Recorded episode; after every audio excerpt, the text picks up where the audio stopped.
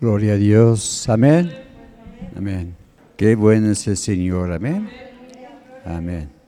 Efesios capítulo 2, los versículos 11 a 13. Amén. Amén. ¿Listos? ¿Listos? Amén. Amén.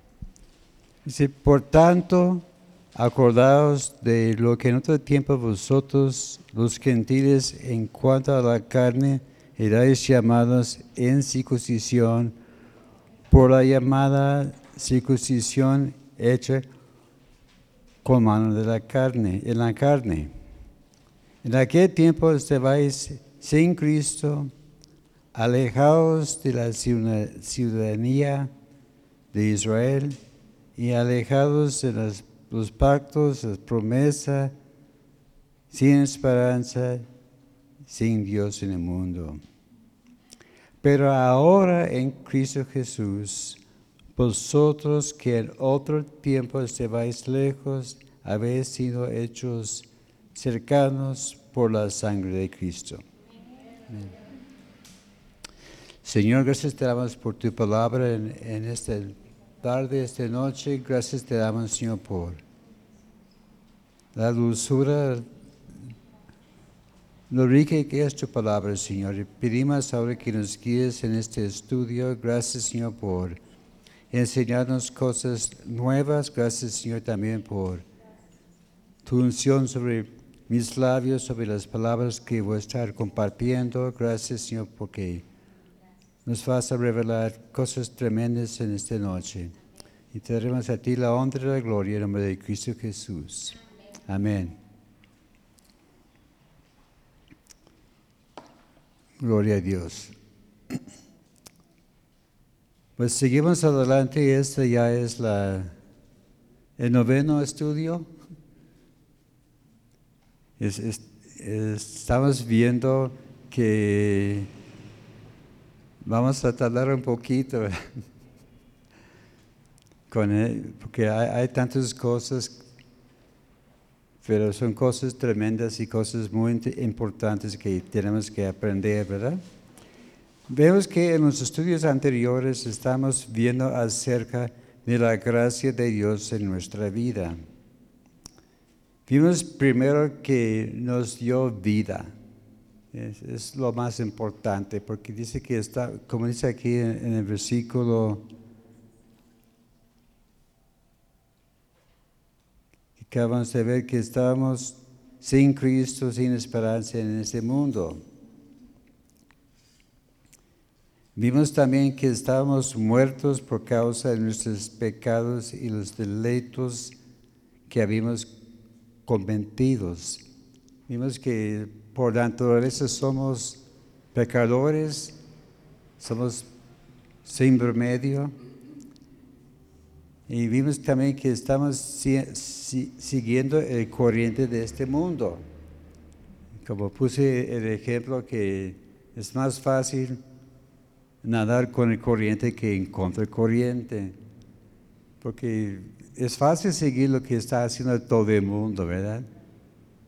pero estamos viendo hoy día que es muy importante que estamos decididos que no vamos a seguir lo que el mundo hace. Porque antes había cosas que uno podía decir, bueno, pero a ver qué, qué hago.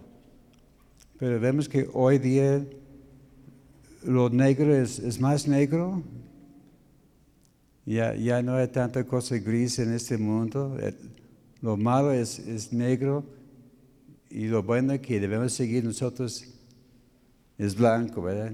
Debe haber alguna distinción entre nosotros y lo que está haciendo el mundo.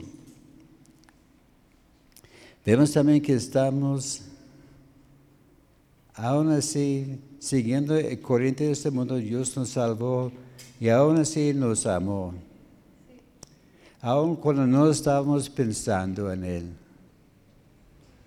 ¿Cuántos estaban buscando a Dios cuando le encontró? ¿Quién estaba diciendo, mira, yo voy a buscar a Dios a ver dónde lo encuentro?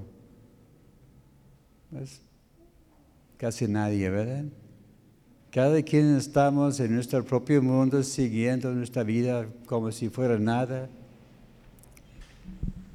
Yo en lo personal, yo, yo sentía gusto yo sabía que no era perfecto, pero era buen muchacho.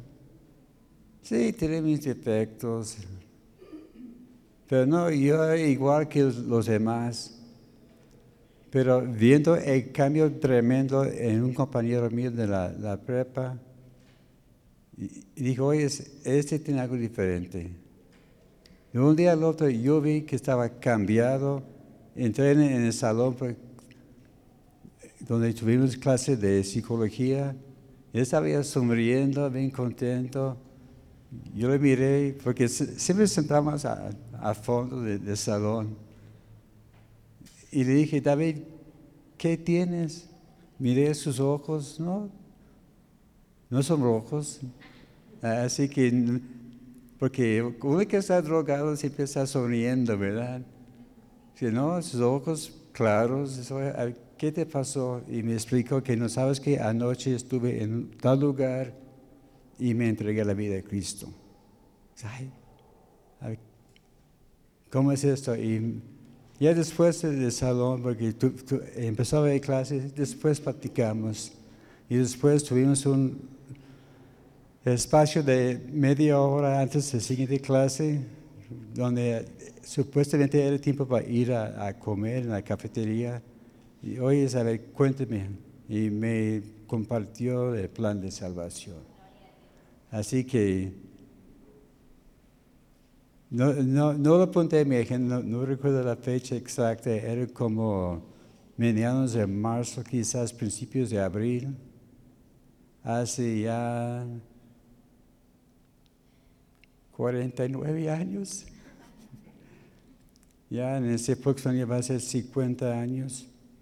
Y gracias a Dios por, porque sin buscarle, Dios me encontró aunque tenía familiares orando por mí, tuve una hermana, tengo una hermana que era cristiana desde tiempo atrás y ella me compartió algo de la palabra de Dios. Yo dije, no, no hice mucho caso. Ah, está bien. cada, quien su camino, ¿verdad? Pero yo estoy seguro que ella estaba orando por mí. Señor, toca a Esteban. Tócale y gracias a Dios, Dios, Dios me alcanzó. Y después me, compartió, sabes qué es, cuando estaba orando por ti, nunca me crucé en la mente que iba a pasar lo que pasó. yo tenía planes para ti. Yo pensé, saliendo de la secundaria, la prepa, vas a vivir conmigo porque cerca había una, una universidad. Y él tenía todo planeado, pero Dios tuvo otros planes. Y me dijo, pues gracias a Dios que, que Dios tuvo su, su propósito y aquí estoy, ¿verdad? Gracias a sus oraciones. También no solo nos dio vida nueva, sino también nos resucitó junto con Cristo Jesús. Así que con Cristo estamos resucitados a vida nueva. También hizo sobreabundar en nosotros su gracia en nosotros. Hay que poner énfasis en esta palabra, sobreabundar. Porque siempre hablamos de, abundancia, que habla de, de mucho, ¿verdad? Pero aquí dice sobreabundar. O, o, como decimos aquí en, en Jalisco, bien mucho, ¿verdad?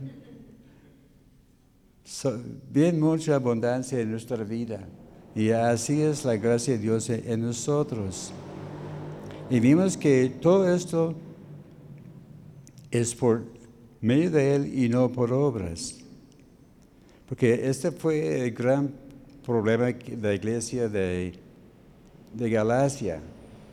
Ellos estaban diciendo, ¿sabes qué? Para ser salvos tienen que ser circuncidados, tienes que seguir la ley y puras obras. Y sin obras, pues no ganas puntos con Dios. Y ese fue un gran pleito que, Pablo tuvo en esta iglesia. Y, ya, vimos a fondo las circunstancias, y que eso es por gracia de Dios, para que nadie se pueda jactar. También somos hechura suya por el plan y propósito de Dios en nuestras vidas. La hechura significa que somos como una poema de Dios, su obra de arte. Así que Dios cuando nos creó ya tuvo un propósito especial para cada una de nuestras vidas. Que yo pensaba que no, sabes, yo tuve mil y una ideas de yo, qué quería hacer yo de mi vida de, de niño de adolescente dije, ¿sabes que yo, quiero ser un psicólogo? Quiero escuchar los problemas, las quejas de la gente y, aconsejarlos. Pero yo, iba a seguir el corriente de, Freud y estas mentiras, ¿verdad? Y dije, no, ¿sabes que Este es chido, puede ganar buena lana porque cobran tanto por hora y te ha calculado voy a trabajar ocho horas por, ah, por día, cinco días de la semana. Yo tengo calculado, ya, ya para cuando tengo yo 60 años voy a ser millonario dos veces. No, tenía ya todo fríamente calculado, pero gracias a Dios que no salió así, ¿verdad? Pero por un lado, sí, ¿verdad? Puede estar aconsejando a la gente, pero con la palabra de Dios. Pero la cosa es, siendo el chulo de Dios significa que somos, Él nos inventó, nos formó. Es como un inventor que, tiene un nuevo producto. Porque ¿cuántos recuerdan cuando salió los, los floppies? Los discos para la computadora.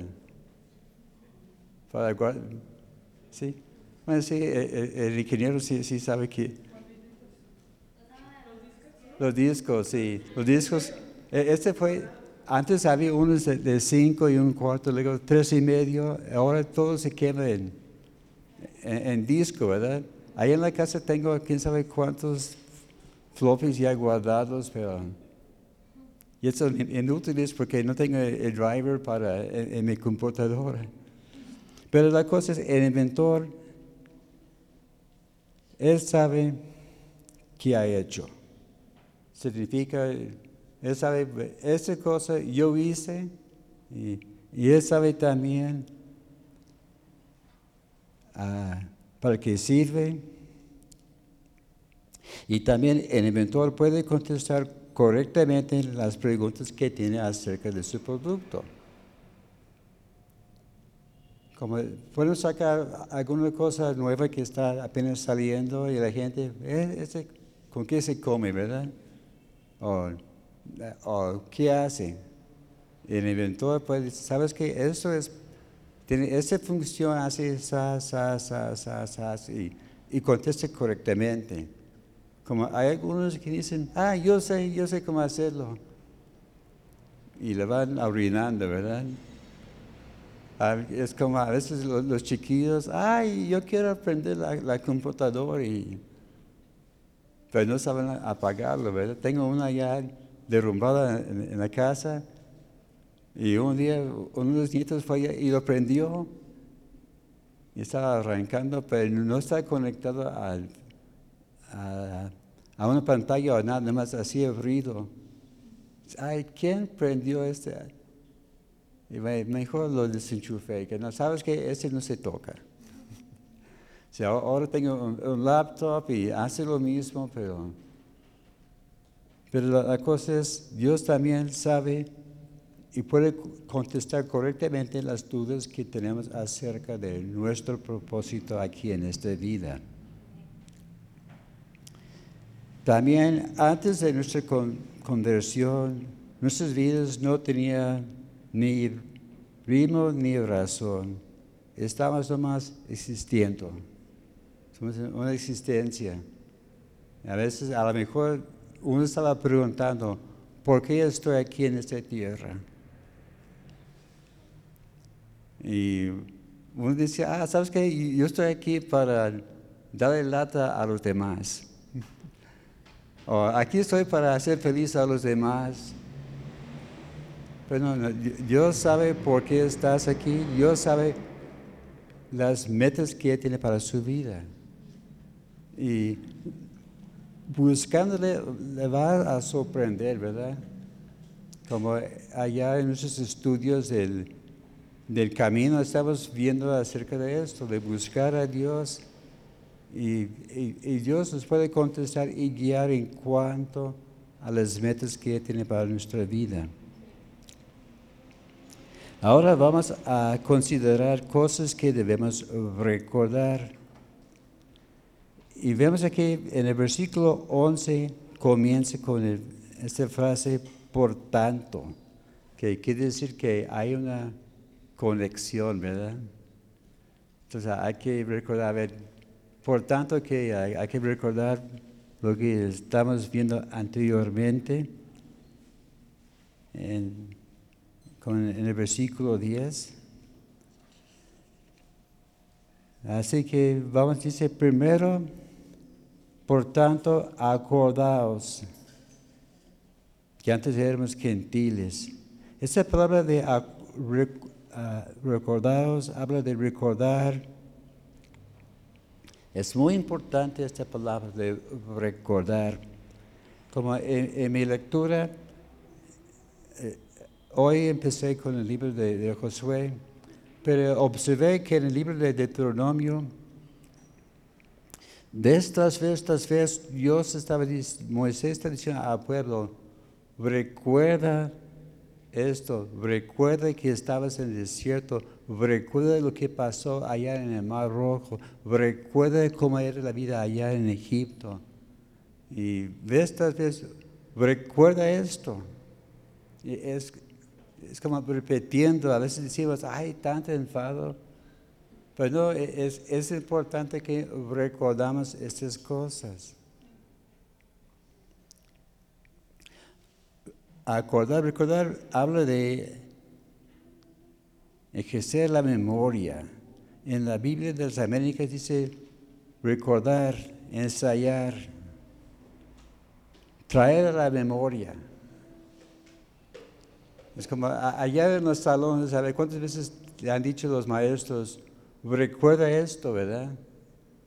A veces estábamos ya bromeando, jugando y no poniendo atención, pero cuando dice el maestro o la maestra, recuerda, hay que sacar pluma y apuntar, porque quiere decir que va a salir en el examen o en alguna parte.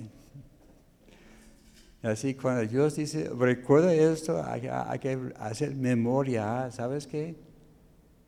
Es por algo, no es para llenar la cabeza con información, es para ayudarnos. También dice, recuerda que en otro tiempo, eso nos recuerda que tenemos vida nueva que somos nuevas criaturas. Ahí en 2 Corintios 5, 17 dice que somos ah, nuevas criaturas. Todas las cosas viejas han pasado y aquí todas son hechas nuevas. Así que Dios nos recuerda de la vida anterior. Pero la cosa es el enemigo quiere que concentremos de cómo éramos antes. Dios dice, recuerda, y también, también el diablo dice, ¿recuerdas? Pero hay dos motivos diferentes. Pero Dios nos dice, recuerda para mostrarnos su gracia. Dices, mira, ¿dónde te saqué? ¿Recuerdas cómo estabas antes? Pero el diablo lo dice para tratar de condenarnos. El diablo está diciendo, ah, recuerdas que aquella vez que hiciste tal y tal cosa y... ¿Sabes qué diablo? de la boca, este está en el pasado cubierto con la sangre de Cristo. Soy nueva criatura. Así que eh, hay diferencia, ¿verdad? Bien tremenda la, diferencia, es razón porque debemos recordar. Dice que recuerda que éramos gentiles en cuanto a la carne. Vemos que a los judíos la palabra gentil no fue un cumplido. Si decía gentil, no, era para darle felicidades, ¿verdad? Digamos, es como la palabra que a veces usa algunas personas en referencia a la gente de, capital, chilango. Y digamos que no, es un cumplido, ¿verdad? Ah, mire este. para los que están escuchando, si, si casa ofensa, me disculpe, por favor. Pero eh, ese de decir gentil es lo mismo, no era para darle felicidades y, ah, qué bueno, eres mi, mi buen amigo, no, era al contrario. Vemos que ah, para los judíos los gentiles fueron inferiores. También para los judíos, los gentiles no eran dignos de la atención y el amor de Dios. Y la razón principal, como ya vimos en Gálatas, es porque no eran circuncidados. Vemos que la circuncisión era como cortina de la carne. Es como era como una muralla que hacía separación entre ellos. Así que los, judíos decían, ¿sabes qué? Así somos nosotros, ustedes, pues allá quedan, allá en el rincón.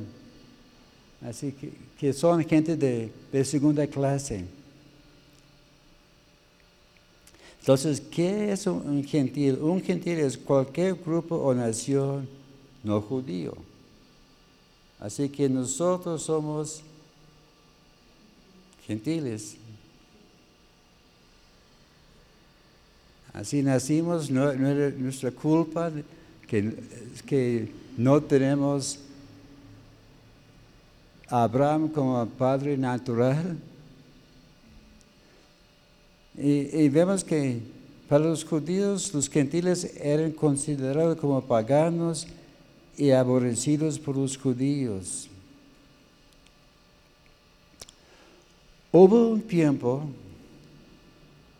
que era tan grande este aborrecimiento entre los judíos y los judíos y los gentiles que los judíos pensaban que los gentiles fueron criados para ser el combustible para el fuego del infierno. Así fue lo grande de este odio, ¿verdad? Ah, eres gentil. Bueno, ya sé cuál es tu propósito. Vas a ser leña, ¿verdad? Y, así era, tristemente, pero así fue fueron las cosas.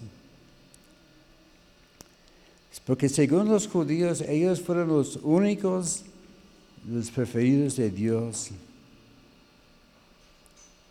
Pero vemos que la única diferencia entre judíos y gentiles es la circuncisión, algo hecho con la mano humana. Y, vemos que llegó al momento que la circuncisión perdió su significado.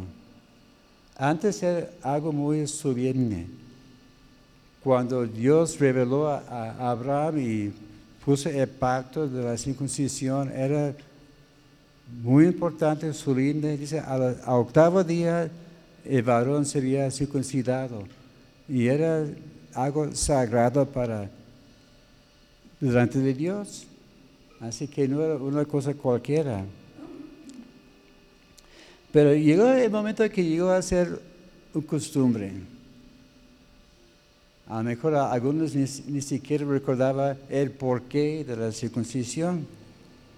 Recordamos de los hijos de, Jacob, allá en Génesis capítulo 34.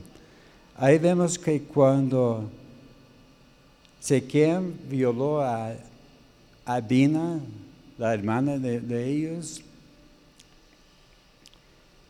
y no, y Sequem dijo, no, ¿sabes qué? Quiero a esta muchacha, quiero casarme con ella.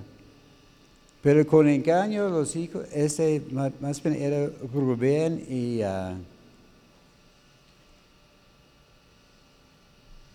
¿El otro? los, dos hijos mayores de, de, de Jacob, Judá no. Rubén. Eh, bueno, ellos dijeron, ¿sabes qué? Si, si quieres a nuestra hija, todos tienen que circuncidarse. ¿Mm?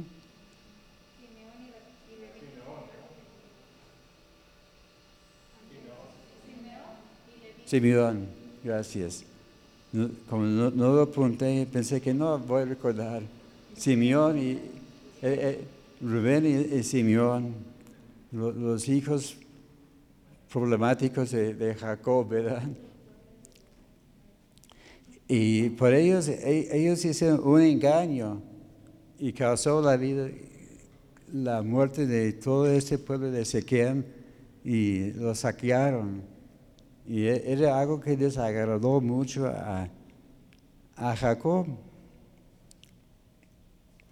Pero vemos que según los judíos las bendiciones correspondían a Abraham, Isaac, Jacob y sus hijos. Pero también es interesante observar que Dios también prometió bendecir a los otros grupos. Pensamos primero en los hijos de Lot. Moab y Amón. Pues que, hubo un tiempo que Lot estaba junto con Abraham, pero llegó el momento que, ¿sabes qué? Vamos a, separarnos porque la tierra no los puede sostener. Y Lot se apartó y se llegó a, a Sodoma y Gomorra, se echó a perder todo, tuvo que huir por su vida. Y sus hijas, ah, las hijas de Lot, ah, ¿sabes qué? ¿Quién se va a casar con nosotros? Entonces tuvieron relaciones, incesto con su papá, y ahí es donde vino Moab y Amón. Pero algo interesante, cuando Israel salió de, de Egipto y estaba llegando a conquistar la tierra, Dios dijo, ¿sabes qué? Esa tierra pertenece a Moab y esa pertenece a Amón. Así que ahí no vas a conquistar. Ese les, nos corresponde. Así que había algo de la bendición de Abraham sobre esta familia. También recordamos de, ah, de Ismael, Vemos que los árabes, aunque odian a los judíos, tienen la bendición de, Dios en, sus vidas. También los hijos de Centura. Uno piensa, a ver, ¿cuántos hijos tuvo Abraham?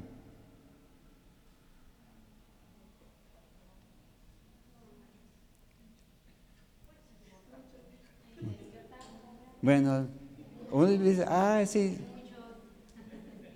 Me tuvo como, como seis, ocho. Bueno, e-, era Ismael, ¿verdad? Pero Isaac era el hijo de la promesa. Sara murió y Abraham se volvió a casar con Centura. Y con ella pues tuvo como cinco o seis, ¿verdad? Pero dice que antes de morir Abraham dijo, ¿sabes qué? Ustedes vayan por allá, aquí, está tu bendición, porque en Isaac será la bendición de, Dios. Vemos que aunque no era de la promesa, Dios les bendecía. También en Saúl. La segunda cosa que vemos aquí en nuestra lectura, en el capítulo 12, estamos sin Cristo y sin esperanza.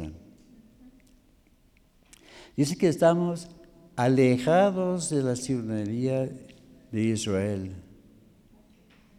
Y algunas versiones, como la Biblia de las Américas, dicen recordar.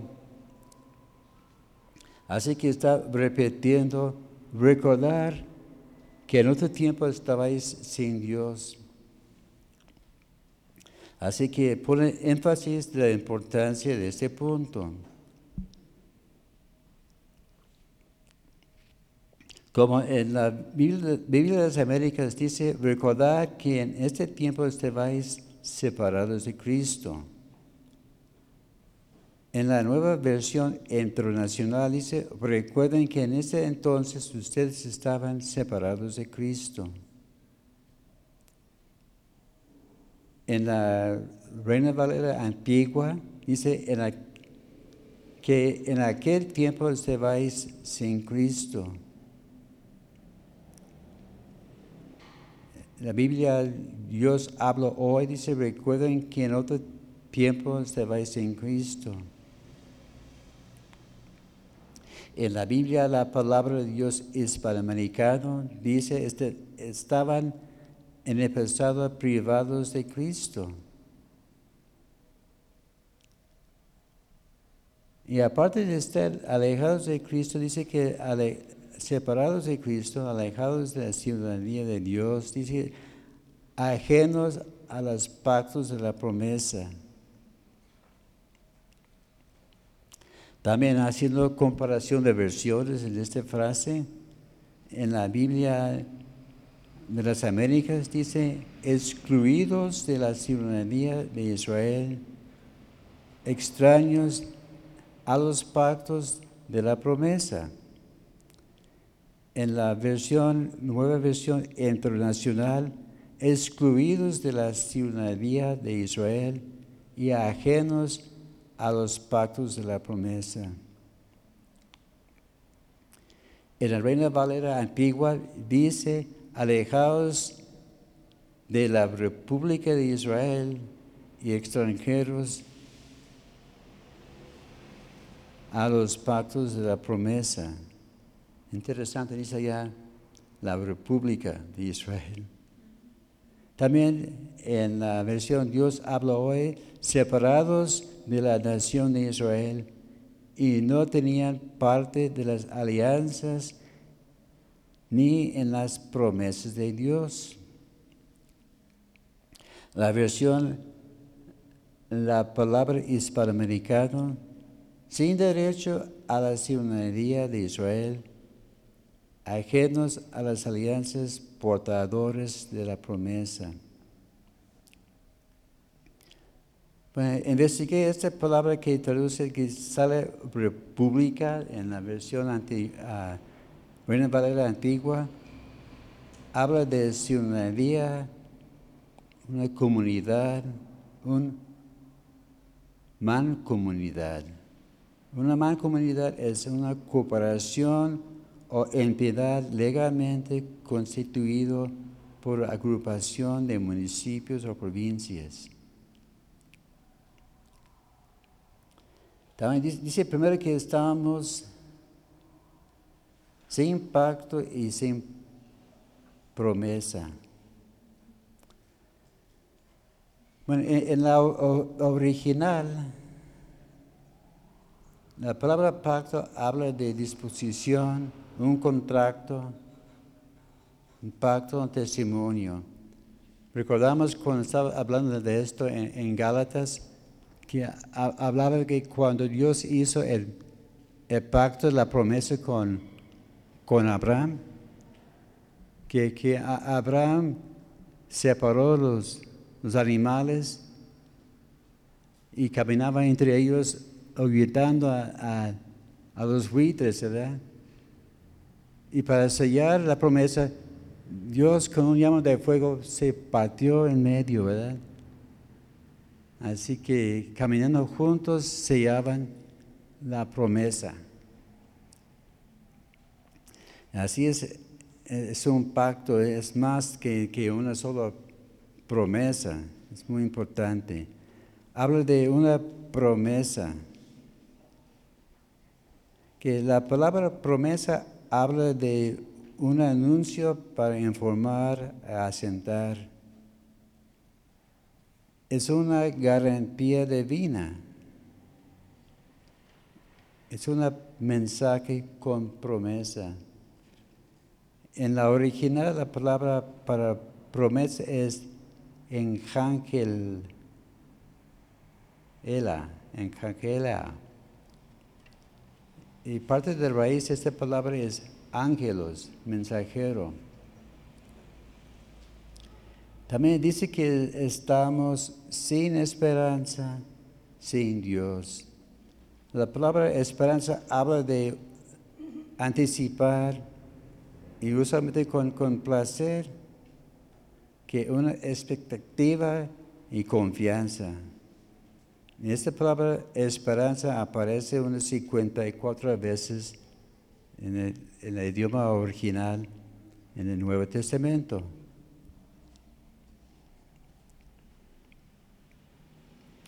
Y vemos que esa gente sin esperanza no tiene ningún conocimiento de Dios. En la original esa palabra sin Dios es una sola palabra. Ateos. Ateos. A-T-H-E-O-S, ateos. Que la letra, el prefijo A en, el griego significa no o, o negativo a, la, palabra que, sigue, ¿verdad? Y, y, Teo, Teos es Dios. Así que los que son Dios son ateos. Ahí donde viene la palabra ateo, ¿verdad? Que no, no solamente que no creen en Dios, para ellos no hay Dios. También en el versículo 13 vemos el, nuestro tercer punto, nuestro estado actual, cercados a Dios. Dice, pero ahora en Cristo Jesús, vosotros que en otro tiempo estabais lejos, habéis sido hechos cercanos por la sangre de Cristo. Que dice, pero ahora habla que las cosas han cambiado. Habla de algo presente. No, hago, no, no hablo de cosas en el pasado o en el futuro, hablo de, como decía antes, ah, un político, hoy, ¿verdad? Hoy, es, es la, la cosa que ahora estamos cambiados. En Romanos capítulo 6, verso 22, dice que ahora somos libertados de pecado. En Romanos 8, 1 dice, ahora no hay condenación para los que están en Cristo Jesús. En Efesios 5, 8 dice, ahora somos de la luz. También en 1 de Juan 3, 2 dice que ahora somos hijos de Dios. Vemos que todas esas promesas dice, dice que en este momento tenemos esos beneficios. Libres de pecado, que no hay condenación, somos luz y somos hijos de Dios. Y el clave es en Cristo. Porque sin Cristo, pues, no tenemos nada. Digamos que Cristo es el clave de de, todo. También dice que estamos hechos cercanos. Ahora tenemos acceso al trono de gracia. Allá en el libro de Hebreos habla mucho de esto. Hebreos capítulo 4, verso 16, dice que podemos acercarnos con confianza al trono de gracia. También en Hebreos 10, 22, dice debemos acercarnos con un corazón sincero. En Santiago 4.8 está la invitación, acercaos a mí. Así vamos a, ver bien. Santiago 4.8.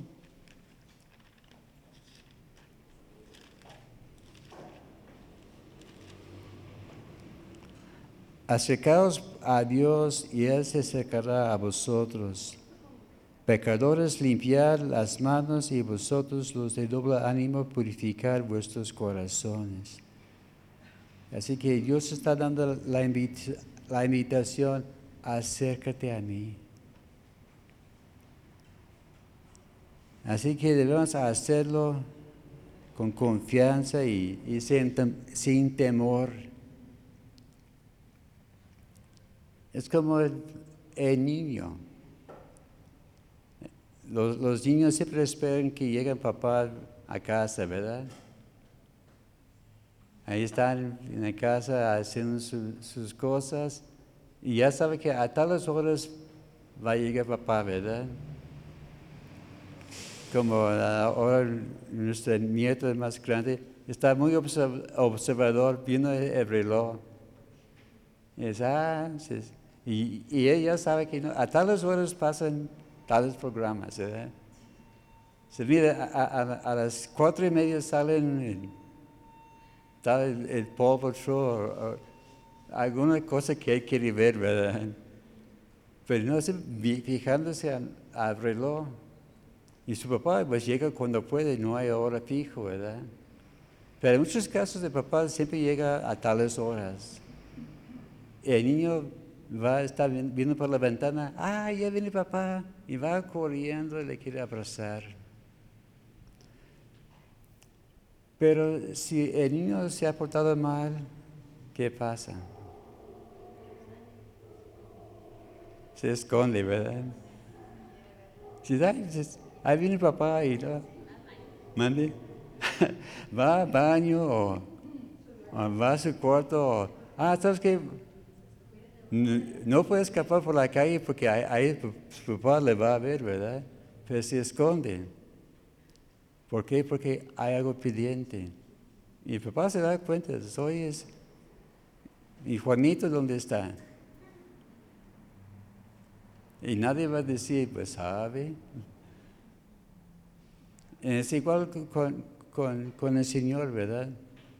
Si hay algo pendiente, hay que decir, Señor, perdóname, fallé, hice tal y tal cosa, me arrepiento y, y adelante, ¿verdad? Así que debemos llegar con confianza delante de su trono. Hay que recordar también que antes había un muro de separación. Este vamos a estar viendo en el próximo estudio. Efesios 2.14, porque Él es nuestra paz, que de ambos pueblos hizo uno derribando la pared entre medio de separación. Así que hay que fijarse, ¿para qué sirve el muro? tiene varios propósitos, ¿verdad? Primero causa separación. Que esos, burros, aquí es, ese es el límite de, nuestra propiedad. Y es para que los de allá no vengan por acá y privacidad. Privacidad, ¿verdad? También eh, no permiten que los de afuera puedan entrar. Pues, por eso tenemos las puertas, las puertas abiertas, pero hagan vigilando, ¿verdad? A ver quién puede entrar y, quién no. También ofrece protección por los que están adentro. Como cuando, cuando llegan la- las tormentas, mejor quedamos aquí adentro donde, para no mojarnos, para protegernos y de ot- otros peligros. Pero la cosa es, quitando este muro trae paz y amistad. Como entre las naciones hay, hay muros y tiene varios motivos, ¿verdad? Pero e- entre hay, con este muro causa, bueno, más eh, divisiones, problemas, y es más bien para que no vayan de aquel lado ni, ni ellos por acá, ¿verdad? Allá en Jerusalén había una pared de separación en el área del templo. Había el lugar, el atrio o pa- patio exterior de los gentiles y el, el interior, interior era de los, los judíos. Aquí está el templo. En la mera entrada puede entrar cualquier persona. Pero más adelante había una- un muro y de aquel lado nomás pueden entrar los judíos. Y esta fue la, la queja de Jesús con los vendedores de palomas, porque ellos estaban en el área que correspondía a los gentiles, porque ellos también podían escuchar la palabra de Dios. Pero esa pared de separación medía más o menos unas 60 de altura y en cada trecho había avisos para que los gentiles no pasasen. Así que uno entraba y, y ahí estaba ya prohibido de paso, ¿verdad? Como el famoso, eh, la, la persona caminando y rayada así, ¿verdad? Así eran los judíos. ¿Sabes qué? De aquí no hay paso. Y esa barrera representaba hostilidad que sentían los judíos hacia los gentiles. Pero Cristo con su muerte derrumbó figuramente esta barrera. También tenemos el ejemplo de- del muro de, de Berlín. A ver, ¿cuántos, cuántos estaban vivos en, en 1989?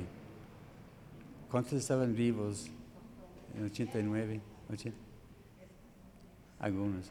A ver, ¿cuántos, cuántos recuerdan del muro de, Berlín?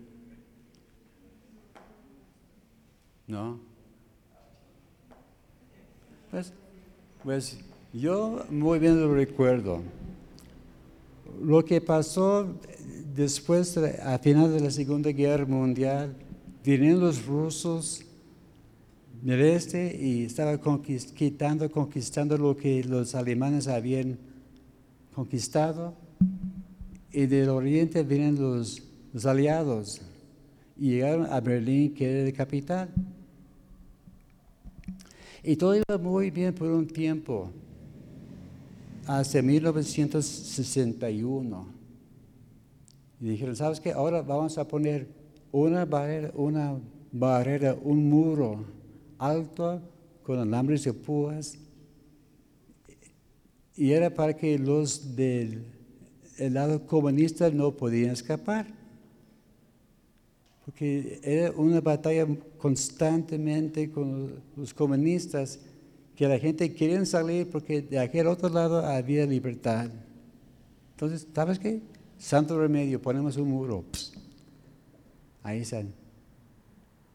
Y si uno quería tratar de salir, los fusilaban. Y ese es cuando llegó el, el presidente Reagan que puso el reto a Gorbachev. Señor Gorbachev, derrumba este, este, este muro. Y por gracias a Dios, dentro de un año fue derrumbado. Y ahora vemos que ahora Alemania es unido y hay libertad y ahora hay libre acceso. Y eso es lo que abrió también las la puerta para otros países de la ex ah, Unión Soviética para ser ya independientes. Pero hubo un tiempo que ese muro existía y prohibía el paso de la gente. Era un muro de, de división. Pero gracias a Dios ahora no está, ¿verdad? Y a veces, unos a veces se olvidan, a veces no enseñan, por desgracia, en las escuelas algunas cosas que debemos saber. Pero yo no, vivía en este lado del mundo en este entonces, pero recuerdo muy bien cómo era la vida para ellos. Y, ahora las cosas han cambiado. Así también Cristo ha quitado este muro que nos separaba de los judíos y también de Dios. También dice que estamos hechos cercanos por medio de la sangre de Cristo. Hay beneficios en la sangre de Cristo. Primero tenemos redención, somos redimidos. Efesios 1.7. Dice que Él nos perdonó de nuestros pecados según las riquezas de su gloria. También la sangre nos ha justificado. Romanos 5.9, seremos salvos de la ira. También la sangre nos ha reconciliado con Dios. Efesios 2, versos 13 a 16. Esa sangre nos acerca a Dios, nos da paz y nos da reconciliación con el Padre. También la sangre nos santifica en Hebreos 10, 29. Dice que no debemos menospreciar la sangre de Cristo, pecando así indebidamente. También la sangre nos da victoria en Apocalipsis 12, 11. Esa es la clave de ganar la victoria. Dice que juntamente con la palabra de Dios en nuestro testimonio, la sangre de Dios nos da la victoria al final de la batalla. También la sangre nos da vida eterna. Juan capítulo 6, versos 53 a 56. Y también la sangre sella el nuevo pacto. Otra cosa que hace la sangre, la sangre nos rescata de, nuestra vieja forma de vivir. Y vamos a ver en 1 de Pedro capítulo 1, versos 18 19. Primero de Pedro capítulo 1 versos 18, 19. Sabiendo que fuisteis rescatados de vuestra vana manera de vivir, la cual recibisteis de vuestros padres, no con cosas corruptibles como oro y plata, sino con la sangre preciosa de, de Cristo, como de un cordero sin mancha y sin contaminación. Dice que nos rescató de nuestra vana manera de vivir. Como dije al principio, antes vivíamos sin propósito, sin dirección, sin razón. Pero Cristo nos rescató de esta forma de vivir. Y dice que no son cosas corruptibles como oro y plata como hoy día muchos están diciendo hay que invertir en oro y plata, ¿verdad? Dice que no, el, dinero ya no vale ya, el dólar ya no está perdiendo mucho su valor. Muchos decían antes, ah, consigue dólares, pues pues los tengo, pero prefiero tener otra cosa, ¿verdad? Pero por mientras que hago, ¿verdad? Pero vemos que, el oro sube en valor, el plata sube en valor, pero eso no es, no es nada en comparación a la sangre de Cristo. Dice que es un sangre sin mancha, sin contaminación. Y así que recordamos esto, nos, recuerda del sacrificio pascual, el Cordero de Dios. Porque para la, la Pascua el Cordero tiene que ser primero separado, tiene que ser examinado y luego fue sacrificado. Y así fue Cristo. Cristo fue separado, fue probado, estaba ya tres años delante de la gente administrando. Esa fue su examinación y luego fue sacrificado por nosotros. Vemos que ser rescatados habla de redimir o pagar un precio de rescate. Y el redentor paga un precio digno para reclamar algo que previamente le había pertenecido.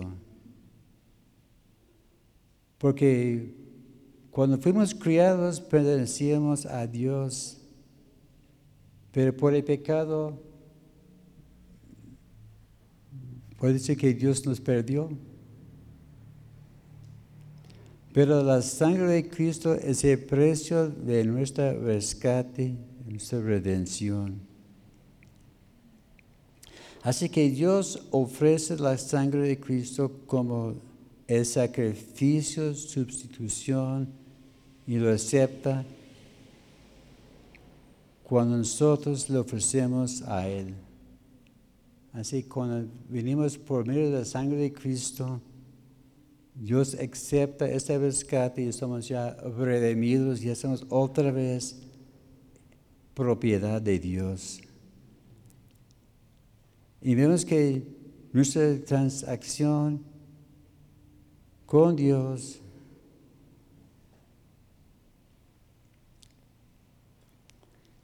no es de, no es de cuestión de oro ni, plata, sino es, es una cosa que trata de la vida y la muerte. Así que Cristo dio su sangre para rescatarnos del pecado y la muerte. Y su sangre es un precio digno y provee un lazo de unión indestructible entre Dios y el hombre. Así con la sangre de Cristo estamos ya unidos, comprados y, y garantizados. Para concluir, veremos, hay palabras claves. Dice, por tanto, acordaos hay que recordar cómo era nuestra vida anteriormente. Hay que recordar que las obras no tienen nada que ver con la salvación. Hay que recordar que antes no tuvimos razón por la cual vivir. Y nuestra vida no tenía dirección ni sentido. Pero ahora podemos acercarnos a Dios confiadamente y tenemos la paz de Dios en nuestra vida. Así que seamos gozosos y agradecidos a Dios por, por todo. Amén. Cosas que hay que recordar, ¿verdad? Hacer memoria. Amén. Padre, gracias te por tu palabra, gracias te damos, Señor, por este gran sacrificio de Cristo allá en la cruz. Recordamos, Señor, de dónde nos has traído. Estamos agradecidos porque podemos decir que hasta aquí tú nos has ayudado. Y pedimos, Señor, que nos ayudes, que podamos ser, Señor, fieles a ti. Recordar que no es por por ser buena gente o por mérito de nuestra parte, pero es por tu gracia que somos salvos. Y pedimos yo también que tú nos ayudes a a compartir estas nuevas a la gente allá en el mundo buscando algo por lo cual vivir. Y pedimos que puedan ser, Señor, portadores de tu palabra de gracia. En nombre de Cristo Jesús. Amén.